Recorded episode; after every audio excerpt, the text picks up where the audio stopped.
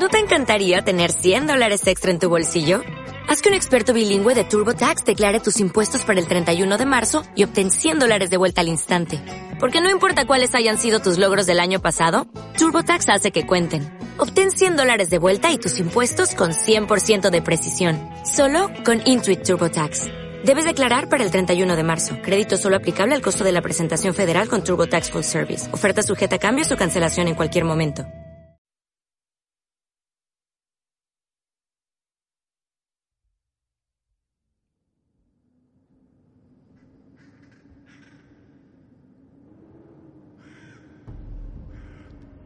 En el principio de los días, en la fría oscuridad de sótanos de todo el mundo, ante la vieja pantalla de un antiguo ordenador, opiados por una sociedad que no nos entendía, nos refugiamos en historias y aventuras épicas, en nuestros libros, en culturas de otros universos. Sin embargo, nuestra llama crecía por momentos. Y el significado de nuestro nombre, Frikis, comenzaba a cambiar. Cada vez más personas descubrían que los poderosos engranajes de la imaginación eran capaces de llevarlos donde nunca antes habían llegado. Atrás quedaron el aislamiento, el miedo, la falta de reconocimiento. Cada vez que una mente conecta con nuestro universo, la riqueza y la luz del mismo se intensifican. Ya no es tiempo de sombras. Ya no es tiempo de esconderse. Ya no es tiempo de oscuridad. Ahora es tiempo de frikis.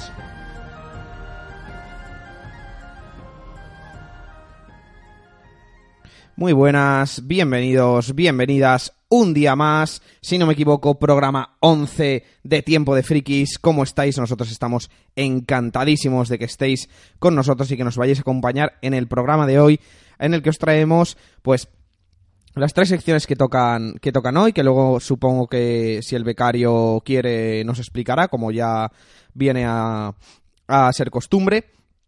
Bueno, lo primero que, que quería hacer era pues eh, bueno un poco repasar eh, repasar los los comentarios que nos que nos eh, soléis ir ir dejando en uy.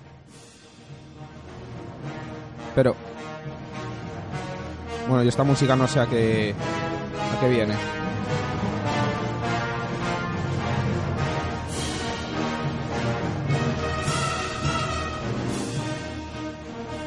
Pueblo, becarios del mundo, venid conmigo y conquistaremos a todos estos jefes que se creen por encima nuestro. Becarios del mundo, yo he oído vuestros gritos, he oído vuestras súplicas y no voy a hacer caso omiso a la llamada. Becarios, estad preparados, pues vamos a por ellos.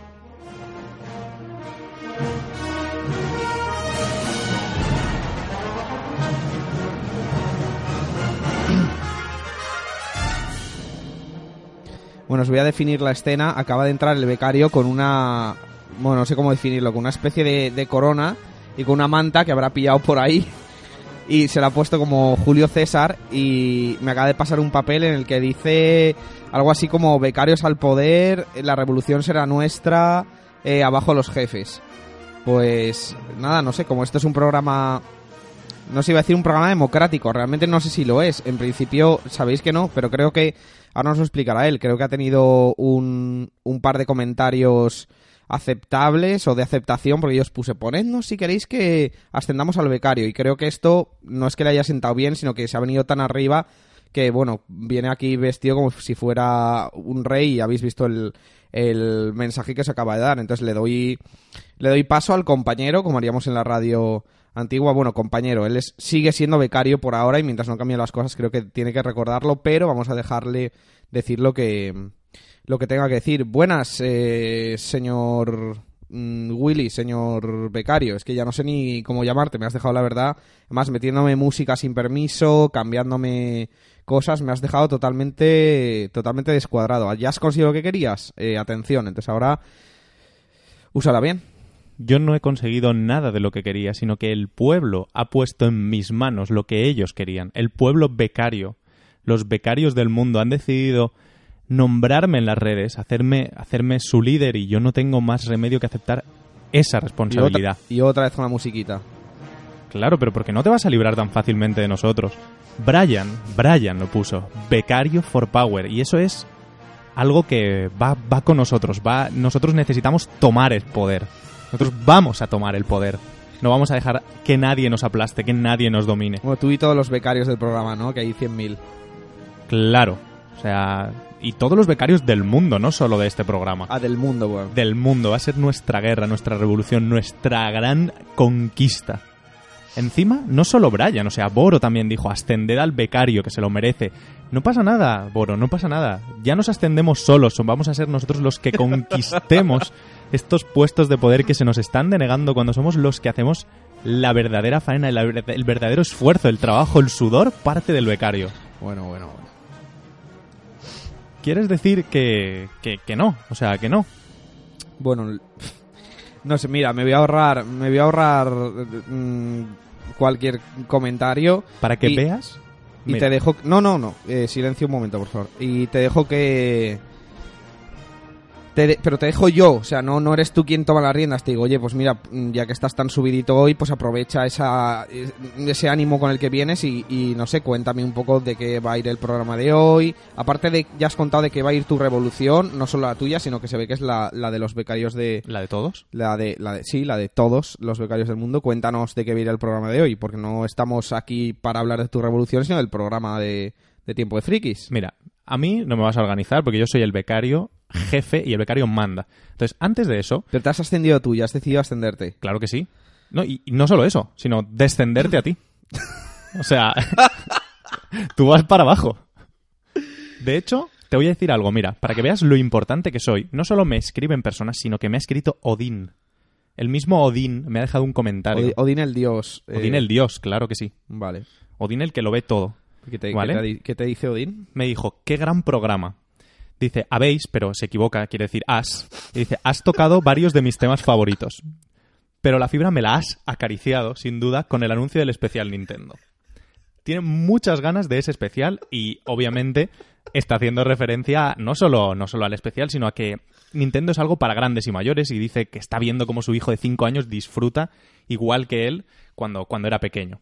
Y que, y que, bueno, que me da las gracias por haberte obligado a cambiar ese formato de, de seis secciones que hiciste fatal y que yo he tenido que reformar y dejarlo en tres y que, bueno, pues que, que bueno, que te tire del programa lo antes posible, pone, ah no, esto no, bueno, pero eh, lo digo yo, y que, y que le encanta que los formatos del programa sean de tres secciones porque nos da tiempo a contar más cosas y las secciones se alargan y tal.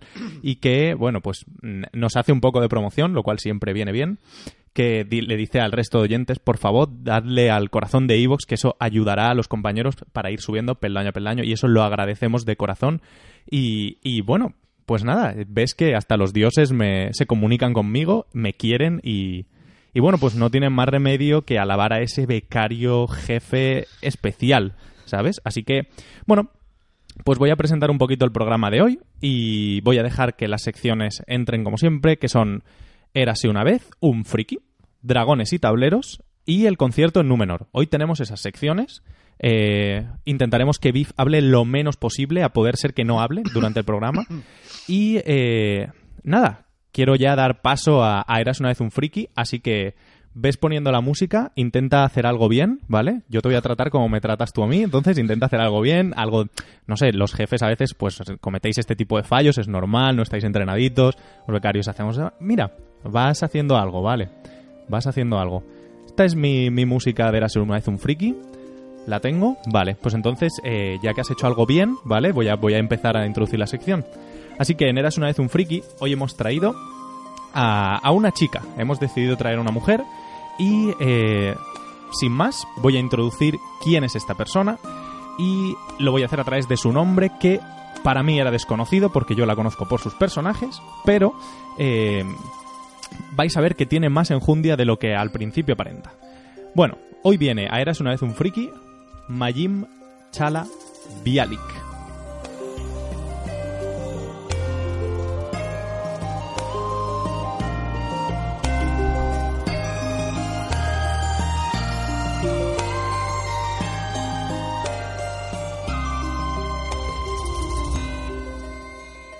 Y siguiendo la mecánica de hacer que Biff no hable ni un segundo, pues voy a hacer yo la pequeña introducción en la que os voy a presentar a esta chica.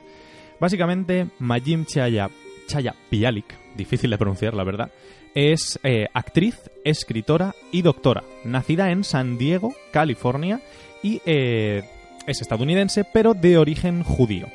Eh, estudió neurociencia, pero su salto a la fama viene a través de la serie de Blossom y también, ya cuando ya era una actriz más consagrada gracias a esto, eh, empezó a participar en una serie de grandísimo éxito como ha sido Big Bang Theory, la cual a mí me despierta algún sentimiento contradictorio porque me gusta todo el ambiente friki que rodea a la serie, pero a veces eh, ha sido acusada con razón de cierto toque sexista, pero bueno, yo creo que poco a poco esas cosas se pueden ir corrigiendo.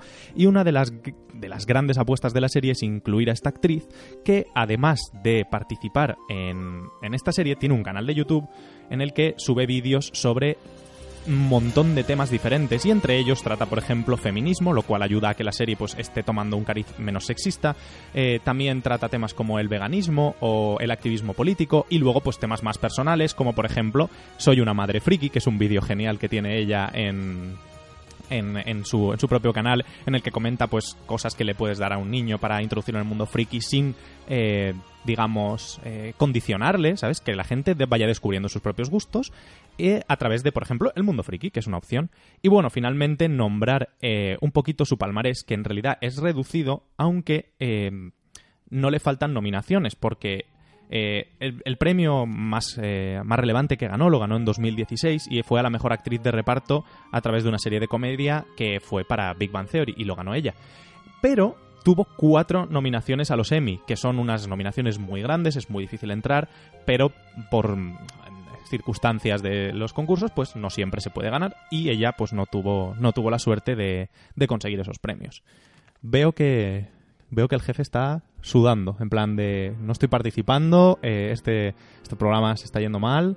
Sí, estoy, intentando tocar la mesa porque me, se ve que el becario me ha, me ha tocado algo para que yo no pudiese hablar hasta, hasta este momento y llevo como 5 o 6 minutos intentando tocar la mesa y ya veo mm, de dónde era. Y entonces estaba como medio muteado. Está inquietito, está inquietito, pero bueno le vamos a dar paso, como hacía él conmigo, condescendientemente, para ver si, pues bueno, pues a ver humillando, si hace, humillando. Claro, a ver si hace algo bien alguna vez y puede pues solucionar un poco, mm, no sé, sus fallos anteriores. Venga, intenta corregir lo que has hecho mal. Venga, va, que tú puedes. Bueno, pues eh, te voy a enseñar, porque no te, no te olvides que la beca que, que te dieron es para para aprender de mí, para aprender en este, en este programa. Y aunque tú digas que tienes una revolución en marcha, no debes de olvidar que para lo que estás aquí. Bueno, pues eh, una vez ya nos ha hecho esta escueta eh, introducción, escueta y, y técnicamente cuestionable, que nos ha hecho nuestro querido, iba a decir querido becario, ya no sé si es querido, odiado o repudiado de becarios o el tiempo dirá. Alabado por el pueblo. Y os voy a decir que Majin Bialik eh, es eh, nieta de eh, refugiados del, holocausto que emigraron a América, como, como tantos otros en, en, aquella época y por, y por aquellas circunstancias. Hay que, no hay que olvidar que la comunidad judía en Estados Unidos tiene una presencia inmensa. Eh, la carrera de, de Majin Bialik empezó con pequeños papeles en películas como Pumpkinhead, una película de horror del año 88, The Facts of Life, etcétera, etcétera. Como curiosidad, antes de, de dar el, el, el salto a la fama con, con la serie que, de la que ahora hablaremos, apareció en un videoclip de Michael Jackson, que es el correspondiente a la canción Liberian Girl. Aparece un poco como secundaria detrás de...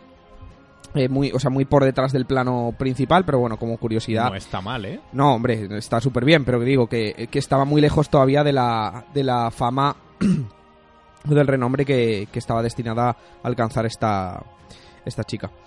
Eh, su salto a la fama se produjo sin lugar a dudas con la serie Blossom, que muchos de nosotros eh, recordaremos con cariño de nuestra infancia. Esa niña un poco un poco rebelde, con una familia bastante estrafalaria, por así decirlo. Bueno, una serie para niños, pero sí que es verdad que, que ya contenía muchos, en mi opinión, ¿eh? esta es mi opinión personal, muchas eh, eh, reflexiones sobre la vida adulta, sobre qué significa crecer, sobre qué significa mm, eh, vivir en familia, eh, etcétera, etcétera. Es una serie, la verdad, que a mí me marcó mucho, la recuerdo muy bien de de mi infancia. Yo nací en el 91, es decir, el año que se estrenó la serie, pero me acuerdo que esta serie le hicieron mogollón de reposiciones y salía muchísimo en la tele, al menos aquí en, aquí en España. Tras el éxito de, de Blossom, que fue sin lugar a dudas un, un fenómeno de masas entre, entre los chiquillos y chiquillas de aquella época, se retiró de... eh, no, se, no, no se retiró, dejó de lado el mundo de la el mundo de la, de la pantalla, del cine, de las series. Eh, se dedicó en ese tiempo, en esos años siguientes, aparte eh, de salir en algún, sí, en alguna serie, hizo algún cameo, pero sobre todo se dedicó al, al estudio, se dejó la, dejó el mundo de la pantalla y ella mismo lo dijo para centrarse en, en, en, en su carrera como como neurocientífica. En el año 2000 se graduó en Neurociencia y Estudios Judíos Hebreos en la Universidad de Los Ángeles, si no me, si no me equivoco, y en 2007 obtuvo nada más y nada menos que el doctorado en Neurociencia con una tesis sobre el hipotálamo y el trastorno obsesivo compulsivo en el síndrome de Prader-Willi. ¿Cómo te quedas? Salgo ¿Becario? yo. Sales tú. Igual hay un síndrome también para ti, para los becarios que se, que se creen jefes. Eh, bueno, para quien no lo sepa, así como dato mm, científico curioso, ya sé que no viene a cuento del, del programa, pero he dicho, bueno, igual estaría bien explicar un minuto qué qué es el síndrome de, de Prader-Willi. Pues es un síndrome que altera el funcionamiento del, del hipotálamo y esto genera muchos problemas, desde malformaciones en recién nacidos, eh, hasta eh, un síntoma que es muy típico de, de aquellos que sí sufren el síndrome, que es eh, que no, o sea, que carecen de del, del sentido o de la sensación de saciedad.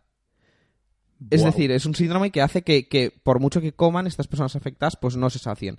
Lo que da, por supuesto, lugar a problemas como obesidad, diabetes, problemas cardíacos, etcétera. No solo esto, sino que también, pues, mm, puede dar lugar a problemas del crecimiento en etapas más. eh, A lo mejor, cuando yo tome el poder, no, no me sacio del poder, ¿sabes? tengo, tengo mi síndrome. También eh, este síndrome de Prader-Willi también produce trastornos obsesivo-compulsivos y esto es lo que eh, Bialik se dedicó a estudiar y por lo que consiguió el, el doctorado. Tras 10 años eh, retirada de las, de las pantallas y dedicada a los, a los estudios, eh, Bialik regresó para participar en la serie Larry David y en una película cómica que se llamó Kalamazoo. Sin embargo, no es hasta 2010 eh, que consolida, que consigue consolidar su carrera con el papel, el que de no- yo, yo diría que es el papel más importante de su vida. Igual ella dice que el que más ilusión le hizo fue otro, o el que tal, o incluso Blossom, pero realmente el, el papel que la ha puesto en el, eh, arriba del todo, por así decirlo, en, en el punto de mira, es el papel de Amy Farrah eh, en Big Bang Theory. Eh, curiosidades eh, sobre la serie y la participación de, de, de esta chica en Big Bang Theory. Eh, que esto yo me di cuenta la primera vez que lo vi, me quedé sorprendido porque yo había visto Blossom y cuando la, no- la nombran ya en el episodio, creo que es en el episodio 13, ¿puede ser? Por ahí de, anda, de la sí. primera temporada, en el que dicen, mira, esta es la chica que actuaba en Blossom. Y rompen totalmente la cuarta pared y te lo dicen directamente, en plan, eh, mira, o sea, rompen el mundo de fantasía y te dicen, oye, esta es la chica que actuaba en Blossom, tal cual. Y además, ella, en la serie de Big Bang Theory, interpreta a una investigador- investigadora de neurobiología. Neurobiología. Es decir, es como que se hace su propio homenaje. La verdad es que queríamos traer a, traer a esta chica eh, al, al programa, Bialik, porque nos parece que, que muchas veces el mundo de la literatura, del cine, de, eh, de los videojuegos, etcétera, está muchas veces copado por hombres y ya no porque eh, los hombres sean más válidos que las mujeres, ni muchísimo menos, sino porque muchas veces las mujeres no tienen ni de lejos las oportunidades que tienen los hombres para acceder al, al mundo del arte, del cine, y la traemos eh, y traemos a esta chica por eso, ¿no? Porque nos encanta que haya figuras femeninas eh, poderosas y que lleven un poco la batuta y que realmente tengan peso en el, en el universo friki. Y la verdad es que esta chica, Blossom, no podríamos considerarlo eh, excesivamente friki, pero la combinación entre Big Bang Theory y ser una neurocientífica, la verdad es que la hace, yo creo que eh, hace que nos podamos identificar más con ese friki normal que tiene su carrera aparte, pero que además eh, se nota que, que- que le encanta. Esta chica cuando actúa se le nota que le gusta hacer de friki, que le gusta...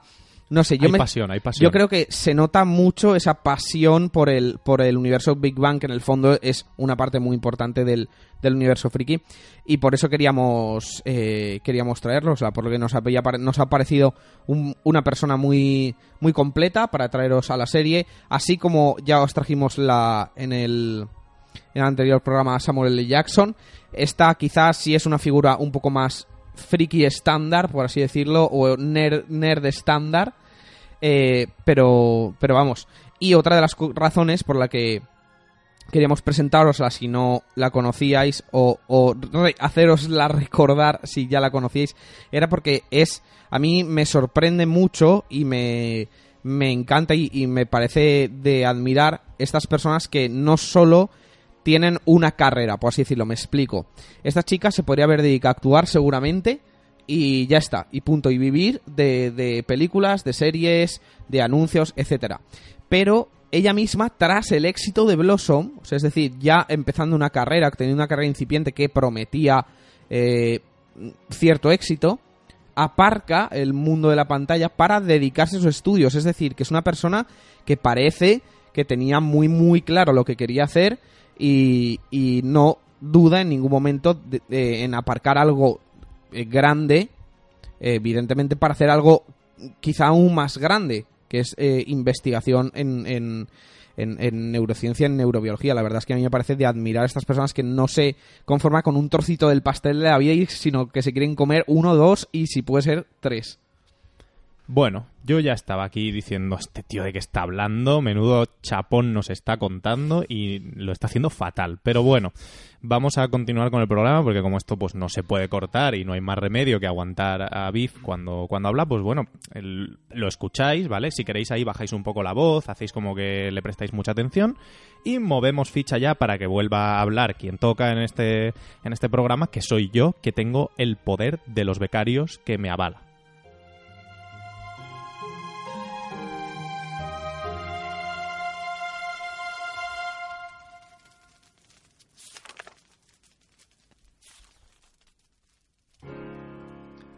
Sin embargo, y con todo mi pesar, tengo que introducir una sección en la que le hemos dado también un pelín de participación a Biff y vais a tener que seguir con el volumen bajo, eh, fingiendo que os interesa y haciendo todas esas cosas para animarle, eh, porque bueno, algo tendrá que vivir el pobre ahora que se va a quedar sin trabajo, él no lo sabe todavía, pero pronto le va a llegar. Así que nada, vamos a pasar a nuestra sección jugonceta, a nuestra sección de mesa en la que vamos a tener ahí dragones y tableros y vamos a tener un juegazo al que los dos hemos jugado, en el que los dos quedamos asiduamente para jugar y que al cual le debemos el conocimiento del mismo a nuestro nuestro enviado especial de Tolkien.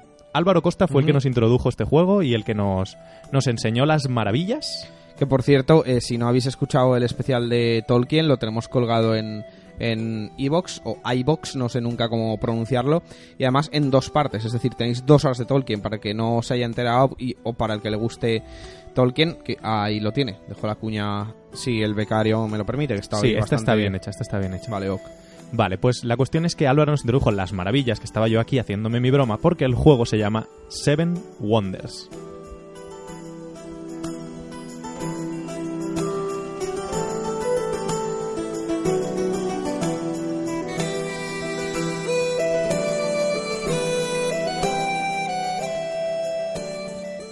Pues sí, efectivamente, el juego que nos, que nos ocupa hoy eh, es nada más y nada menos que el famosísimo, el premiadísimo, y el divertidísimo e increíble Seven Wonders.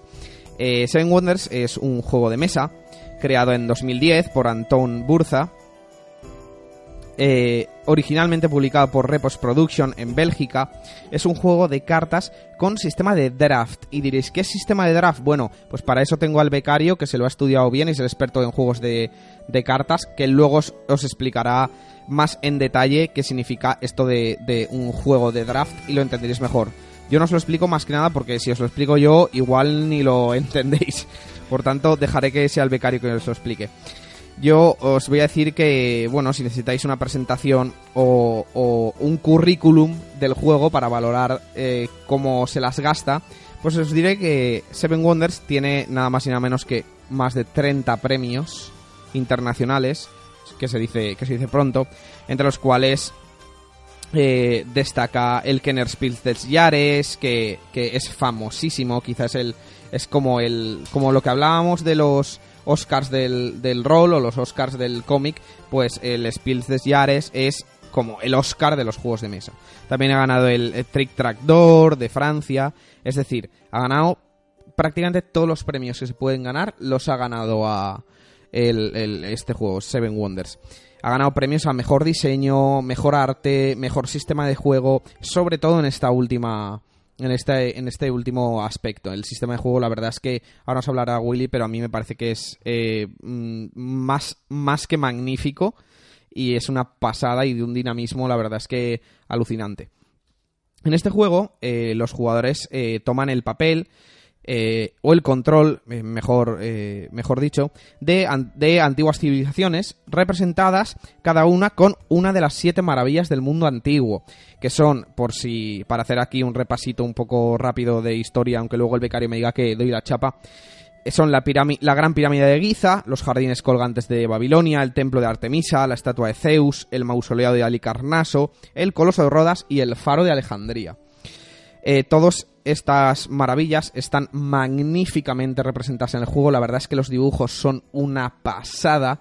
El juego, ya lo veréis o si lo habéis visto, tiene una caja enorme porque tiene... Sí que es verdad que está hecho en cartón y en bueno en cartón y en, y en el cartón de las cartas es decir no contiene eh, nada de madera ni de tokens de otro tipo de de material, pero eh, es un juego que es completísimo y la verdad es que en el apartado de arte es que ya os digo, como os decía ahora mismo, desde los tokens hasta las cartas, pasando por las tarjetas de maravilla, son una puñetera, con perdón, pasada.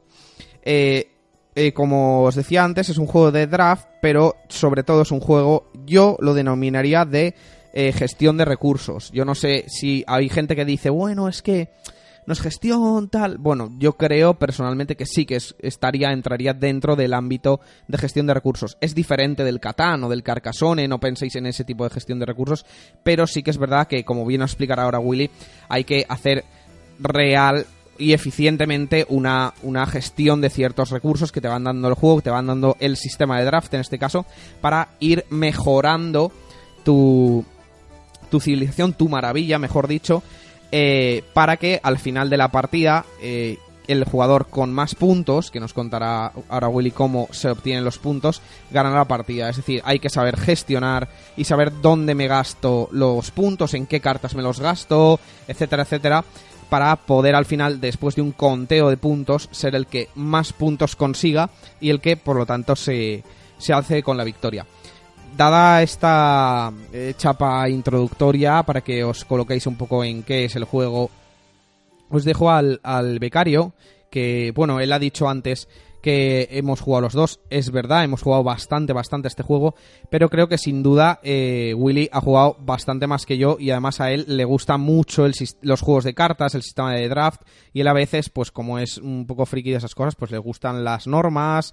Y como es de derecho, bueno, somos los dos, pero como él es más de derecho que yo y más reglado, pues le gusta. El tema normas, ve leyes y normas y le gusta. Y si ve un, un cuadernillo de normas y cuanto más grande, pues mejor. La verdad es no sé si eso ha sonado un poco así, pero bueno. Eh, sin más dilación, digo, voy a dar paso al becario, pero no, eh, supongo que él querrá darse paso a... ya me introduzco yo, sí. Déjate, no, no marees, que ya hoy ya estás hablando demasiado. Bueno, vamos a pasar un poco a cómo se juega a, Seven Wonders y entonces pues sí, vamos a nombrar las normas y vamos a nombrar un poco pues ese cuadernillo de reglas del que hablaba Biff. Y básicamente él ya ha introducido que este es un juego de draft y me ha gustado mucho que incluya lo de gestión de recursos porque aunque parece que el juego no entrega eso, eh, yo creo que sí que lo entrega. En una menor medida y en un plano más secundario, pero sí que está ahí. Entonces, vamos a explicar un draft para la gente que nunca, nunca ha jugado un draft de cartas. Y es muy sencillo. Imaginad que estáis jugando cuatro amigos a un juego que tiene draft, me da igual el juego que sea. El draft es, se os van a repartir a cada uno una serie de cartas. Vamos a poner un número aleatorio, ¿vale? Cinco cartas. Vale, el sistema consiste en una cosa que los ingleses llaman, bueno, en, inglés se llama pick and pass, que es coge y pasa. Entonces, tú te abres cinco cartas, eliges la que más te guste o la que más te interese, te la quedas y pasas las otras cuatro. Y así lo hacen todos los jugadores. Entonces, poco a poco se van a ir repartiendo todas las cartas de la mesa hasta que ya no queden cartas que pasar. Eso es un draft. Eh, básicamente, en Seven Wonders tenemos cada uno una maravilla, como ha explicado, como ha explicado Biff, pero al repartirla, esa maravilla va a tener la letra A o la letra B. Si obtenemos la letra A, vamos a jugar en modo fácil, pero vamos a tener menos eh, potencia en la maravilla. Nuestra maravilla va a ser menos poderosa. Si obtenemos la letra B, vamos a jugar en modo difícil, pero nuestra maravilla puede alcanzar unos niveles de poder mucho mayores. Eh, una vez tenemos repartida la maravilla y asignado el modo de juego que nos va a tocar, puede que haya un jugador en la mesa que tenga fácil y otro difícil y así aleatoriamente, vamos a eh, comenzar a construir eh, nuestro pueblo, nuestra civilización durante tres eras. ¿Cómo sabemos que hay tres eras? Porque hay tres fases de draft. El draft de las cartas que tienen un 1 en la parte posterior, el draft de las cartas que tienen un 2 en la parte posterior y el draft de las cartas que tienen un 3 en la parte posterior. Comenzaremos eh, repartiendo 7 cartas a cada jugador y eh, veremos que entre ellas encontramos cartas de colores. Esas cartas de cada color representa eh, un, tipo, un tipo de carta, un tipo de construcción. Las cartas que vamos a recibir son de construcción. nuestras, nuestras cartas van a ser marrones, grises, verdes, azules, amarillas o rojas. Y ahora, ¿estos colores para qué? Bueno, pues las marrones y las grises representan los recursos. Unos son los recursos que se obtienen de la naturaleza, como puede ser la piedra o eh, el mineral o la madera, mientras que los otros son recursos manufacturados, como puede ser la tela o el vidrio, que son otros de los, de los recursos que obtenemos, que son los grises. Cada civilización, además de su poder de maravilla, que son, es algo que explicaré ahora después, mm, recibe un recurso gratis por ser esa civilización. Eh, si no recuerdo mal, por ejemplo, la egipcia recibía eh, la piedra, ¿no? Porque es característica de las pirámides.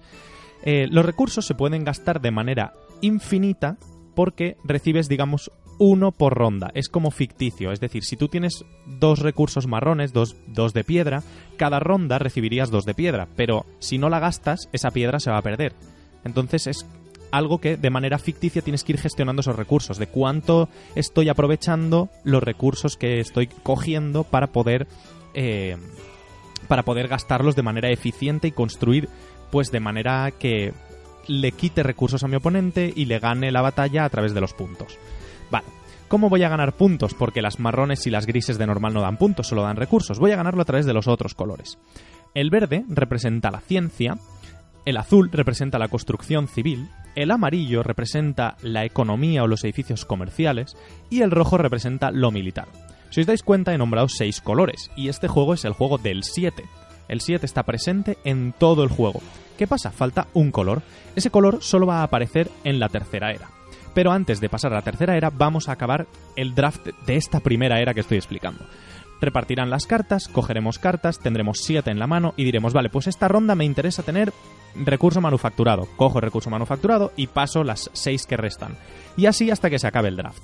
Para construir, para porque cada vez que cogemos una carta, lo que vamos a hacer es construirla en nuestra civilización, tendremos que o pagar el coste de la carta en oro, que suele venir representado con unas monedas de oro en la parte izquierda superior, o su coste en materiales. Por ejemplo, estoy acordándome ahora que eh, hay una carta eh, amarilla al principio, que creo que es la taberna, que regala 5 monedas de oro y no tiene coste de construcción. Pues esa, por ejemplo, es gratis, simplemente se construye y te dan 5 monedas de oro.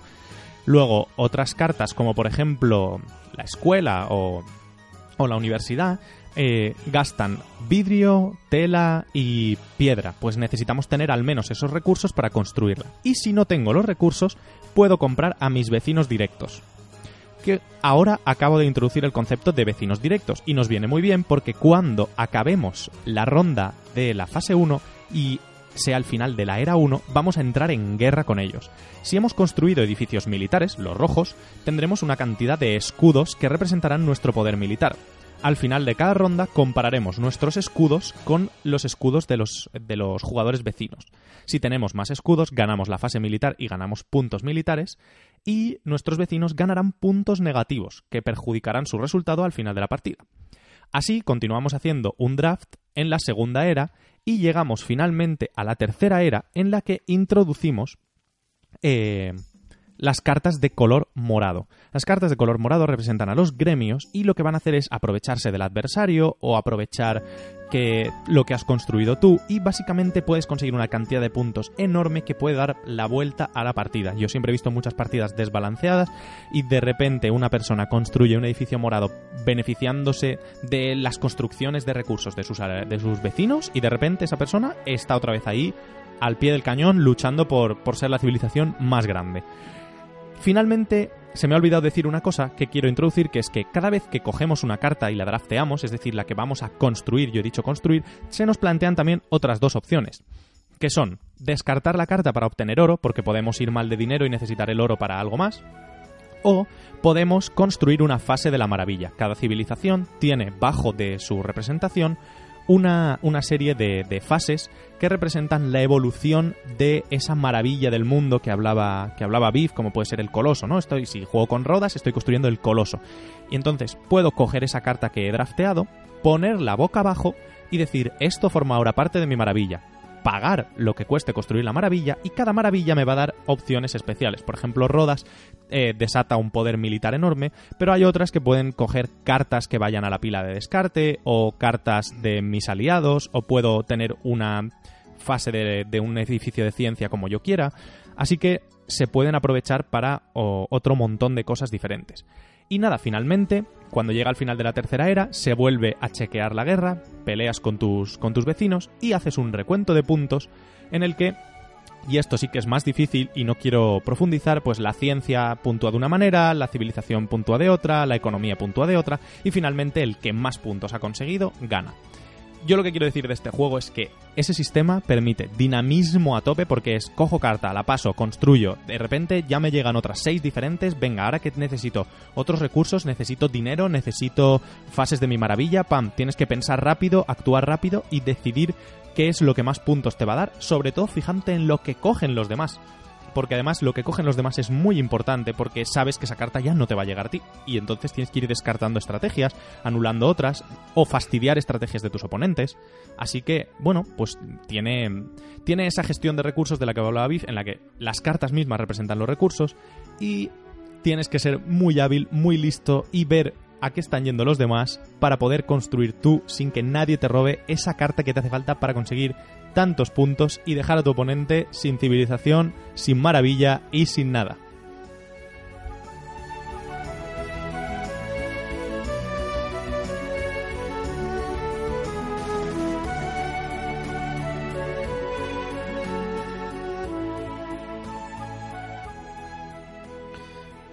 Y bueno, Eh, por cierto, hablando de chapas, eh, buena chapa nos, has- nos acabas de soltar tú, ¿no? Sobre Seven Wonders, por cierto, no... Pero es una chapa de becario, la gente lo pide. Ah, vale, bueno, bueno, en fin, no sé, me... Quizá me, me, me llevo error contigo, la verdad es que hoy me tienes un poco, un poco desconcertado. Pero ahora sí que voy a tomar yo el control, porque si me tengo que esperar a que me lo des tú, ya está claro que, que si no te papabas el programa tú entero, Sí. y a mí que, bueno, me dieran Correcto. viento, viento fresco. Pues yo ya le he retirado directamente la música, como, como habéis podido escuchar, para que se callase ya de, de una vez, porque a mí la sección que más me interesa hoy, que más me apetece, ya sabéis que, bueno, si no lo sabéis, os lo cuento, a mí la música me vuelve loco y sobre todo la música de los 80, ya os estoy dando una música que aparece en, en pelis, en series, en todo lo que rodea a los 80, me parece que es pura alegría, es pura magia. Y por eso eh, esa sección quizá la que, la que con, más, con más cariño esperaba.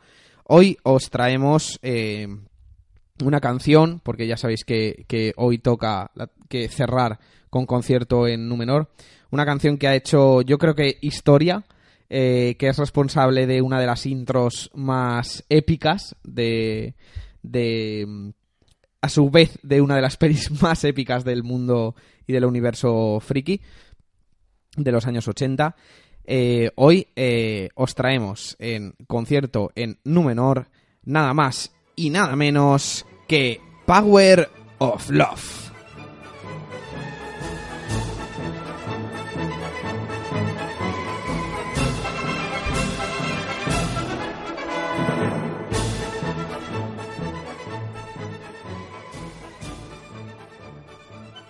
Bueno, solo por ser un idiota y hacer un poco el imbécil y dejar mal voy a ponerme pejiguero y voy a decir que la canción original se llamaba The Power of Love. Aunque Fíjate. gener- generalmente es conocida como, como Power of Love simplemente. Pero esto era una cuestión de tocarle un poquito las narices, así que vamos a decir The Power of Love todo el rato. Bueno, The Power of Love es una canción de pop rock de 1985 y que es un single de la banda eh, Huey Lewis and the News. Me encanta el nombre, es como súper difícil de pronunciar, yo creo que hasta ellos mismos tendrían problemas, pero eh, me encanta, es como Huey Lewis and the News. Bueno, básicamente fue compuesta y representada para la exitosa película de Back to the Future o Regreso al futuro en castellano. Y eh, este grupo saltó a la fama total con esta canción, sobre todo porque entró en varias listas de éxitos alrededor del mundo, en Reino Unido y en Estados Unidos especialmente, y conquistó el número uno de la lista Billboard Hot 100, que es muy difícil, y eh, el número 2 en el Top Rock Tracks. Eh, esto hace que, pues bueno, ya os lleváis una idea de que es una canción así rockerilla, porque aunque el grupo se define como pop rock, pues yo creo que en esta meten bastante caña. Incluso hay versiones hard rock, así que Yo opino que es una canción de rock. No Sí, sé sí. lo que opinan los demás, pero mi op- yo, tal como la escuché por primera vez, dije, ¡buah! Esto es rock, pero... Es Pero rockero, es rockero. poderoso, poderoso. Sí, sí, sí, totalmente. Y nada, decir que con todo ese éxito, pues obviamente no se le podía hacer caso omiso a la, a la canción y decidieron nominarla para los Oscars. Pero, eh, por desgracia, en el reparto de, de Oscars a Mejor Canción Original, perdió frente a Say You, Say Me de Lionel Richie y no pudo alcanzar eh, pues ese galardón que hubiera que hubiera sido bastante justificado y de hecho yo creo que, que es un reconocimiento que debería haber recibido, incluso lo puede recibir de manera honorífica, todavía estamos a tiempo, así que así que nada, yo creo que vamos a dejar que suene, a no ser que quiera introducir algo aquí el amigo jefe. Pues sí, por supuesto que quiero introducir algo. Si Qué te- pesado. Eh, bueno, eh, aparte de, de hacer esta corrección, que por mucho que me, The que me Power of fastidie, Love. bueno, pues tengo que hacerlo, sí, The Power of Love. No, pero es broma. Esta ¿eh? canción es la culpable, como bien había dicho antes, y digo culpable entre comillas, entiéndase, del subidón que todos sentimos al ver la intro de la, de la peli, de la primera peli de Regreso al Futuro, que esperamos que todos y todas allí la hayáis visto, porque si hay alguien que no haya visto Regreso al Futuro, no sé qué hace con su vida, personalmente. Dicho sea con cariño y con, y con respeto, pero vedla, o sea, la- os vais, la, la compráis eh, os la ponéis, eh, igual seguramente vuestros padres las, la tengan por ahí, porque hay muchas ediciones coleccionistas y una barbaridad de, de cosas sobre Regreso al Futuro y es una peli que yo creo que si la habéis visto, mm, cogedoslo como excusa y volver a verla, porque es una peli que no me canso de ver, pero vamos, mm, una y otra vez. Bueno, eh, la, la todas las pelis de Regreso al Futuro, pero especialmente la 1, le tengo un cariño especial. Pues como decía, esta, este, esta canción nos, nos dio esa sensación de ¡buah! de subidón, estamos ante una peli en la que nos lo vamos a pasar bien, en esa intro en la que Marty cuelga el teléfono y sale con, con el skate y se engancha esa camioneta a la parte de atrás y esta le va, le va arrastrando por la, por la carretera.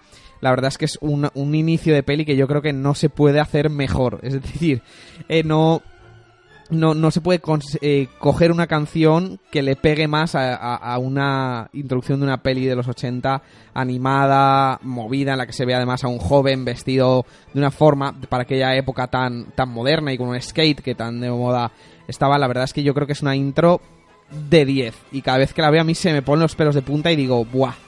Me pongo como en el sofá y digo, empieza la diversión. La verdad es que hay pocas intros que lo, que lo consigan. Otro ejemplo de, de intro que ya te mete directamente en la peli para mí sería, por ejemplo, Star Wars, con ese, Totalmente. con ese, con esa mega música de John Williams y ese cartelito, eh, etcétera, etcétera, ¿no? Esos son esos los tipos de intro que molan, son los que te dicen, mira, nenes, pégate bien ahí a la silla que, que esto empieza ya. Eh, la canción eh, de Power of Love no solo aparece en ese momento, sino que eh, aparece eh, eh, tocada como una versión de rock por la banda de, de Marty McFly y también aparece en la segunda peli cuando Marty intenta tocar la canción, pero como tiene una lesión en la mano, pues lo hace más mal que bien y también incluso aparece hacia el final de la tercera peli. No quiero hablar de argumentos ni de qué pasa en la peli por no hacer spoiler a quizá quien no lo haya visto todavía. Creo que es una película que tampoco importa excesivamente el spoiler, sino más el desarrollo de la historia, pero por si acaso. Dicho esto, para no enrollarme más, quiero, quiero dejaros con la canción que habla por sí. que habla, yo creo que, que por sí sola, ¿no, Willy? Buah, totalmente. ¿A ti te gusta? Ya que como el programa hoy va de ti, eh, eh, expresa un poco tu, tu opinión. Cuéntanos, cuéntales a tus esbirros o a tus lacayos o al resto de becarios a los que has llamado a la revolución porque crees que Power of Love es, mm, es una buena canción o no. Igual piensas que no. No, no, no. Para mí es una canción genial porque eh, consigue representar muy bien el espíritu de la película. Yo creo que es una canción que cuando, cuando la escribieron, esto no lo sé, pero lo intuyo por el, por el significado, intuyo que les hablaron al grupo, a Huey, le hablaron de, de la personalidad de Marty, ¿no? Un tipo sencillo, joven, rockero. Sencillo me refiero a plano. Es un personaje que en realidad no es como Doc, que es un científico súper complejo y tal, ¿no? Marty es un joven pues, que le gusta a una chica, que quiere salir por ahí, disfrutar del mundo, ser rockerillo.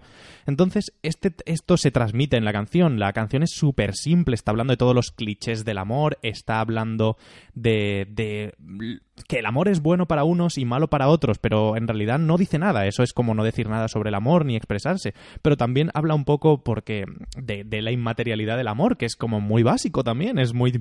Obviamente, el amor no, no es algo físico, es algo que se siente, ¿no? Y entonces vuelve a, nombrar que no se compra con dinero, que, que no, que vale más que los diamantes o que es más duro que los diamantes.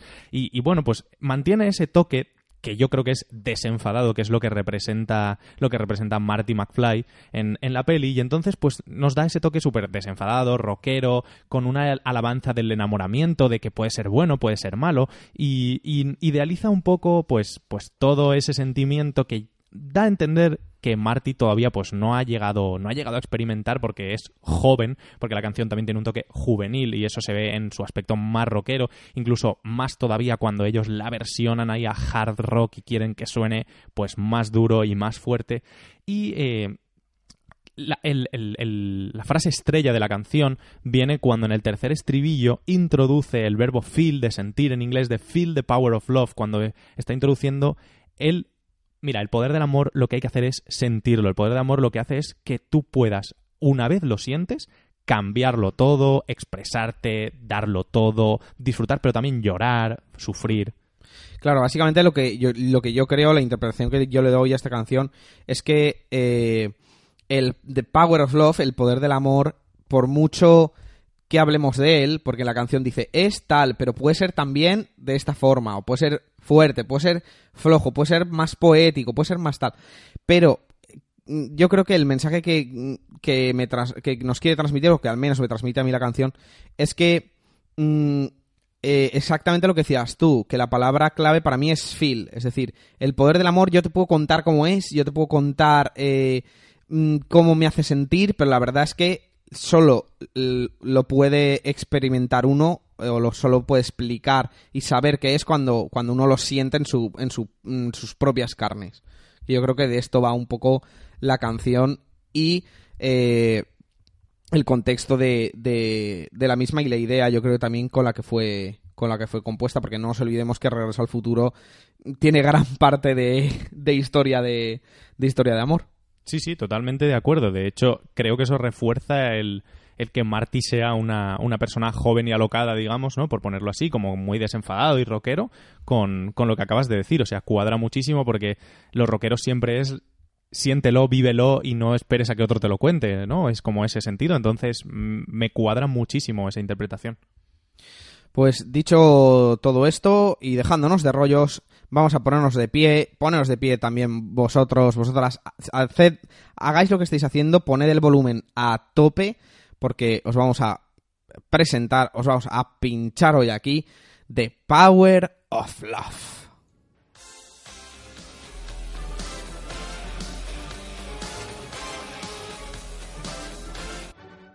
A ver, becario, ¿Qué ha pasado?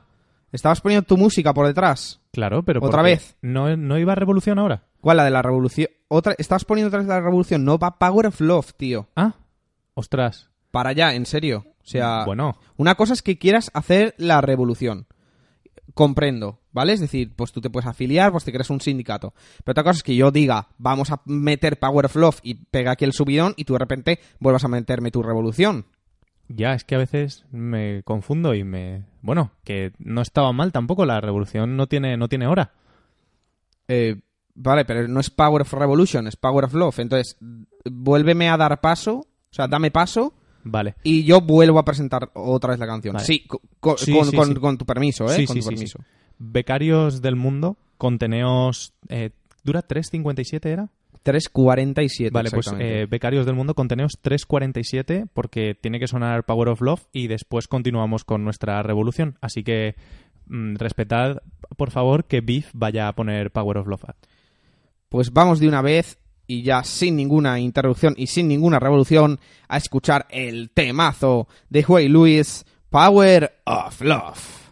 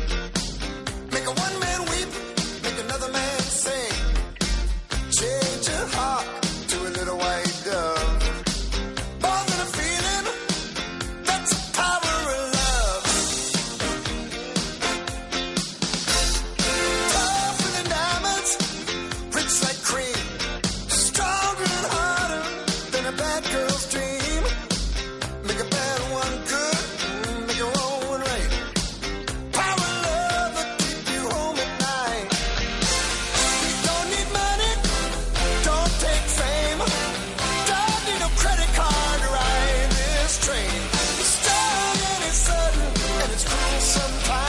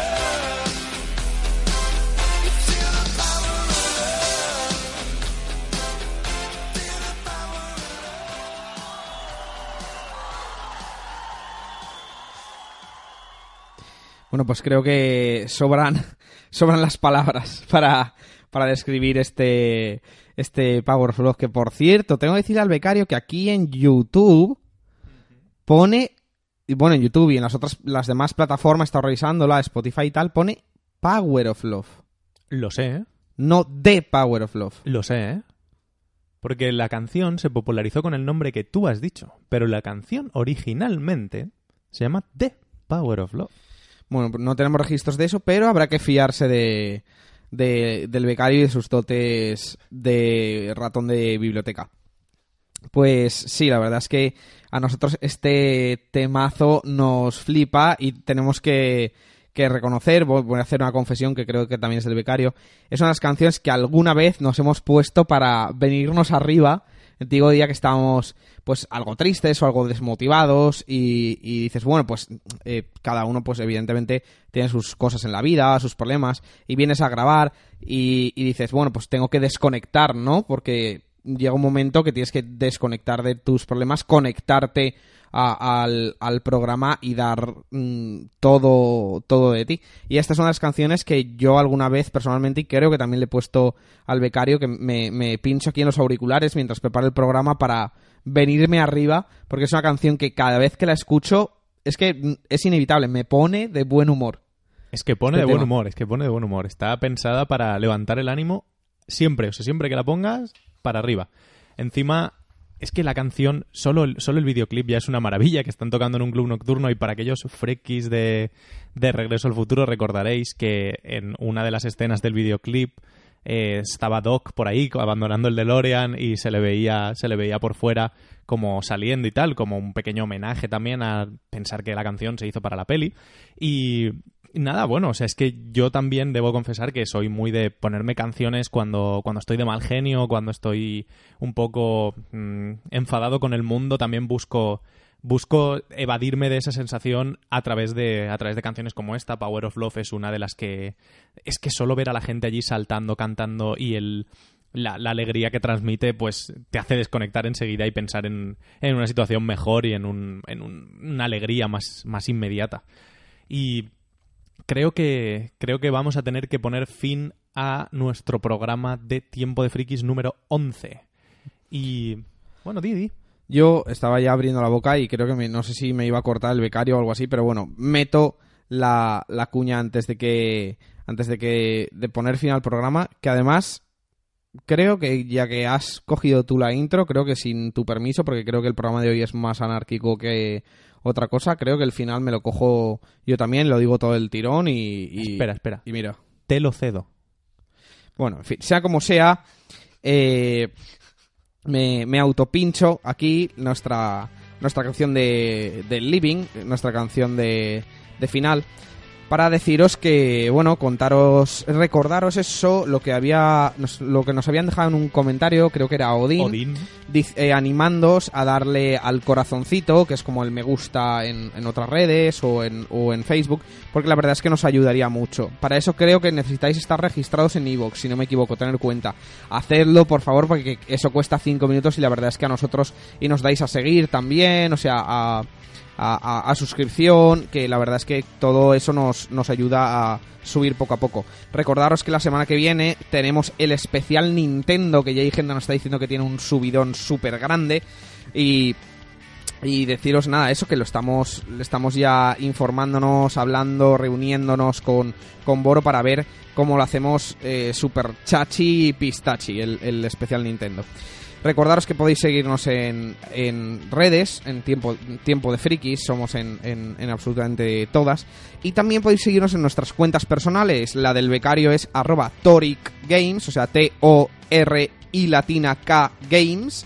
Y la mía es arroba Bifus Magnificus. Eh, sin más, yo creo que poco hay más que decir. Más eh, que no sea eh, hasta la próxima semana. Desearos una muy feliz semana, que seáis muy felices y muy frikis. Somos Biff y Willy. Esto ha sido Tiempo de Frikis. Estamos encantadísimos de estar con vosotros y con vosotras. Un abrazo muy fuerte y hasta la semana que viene. hasta la semana que viene frikis Chao.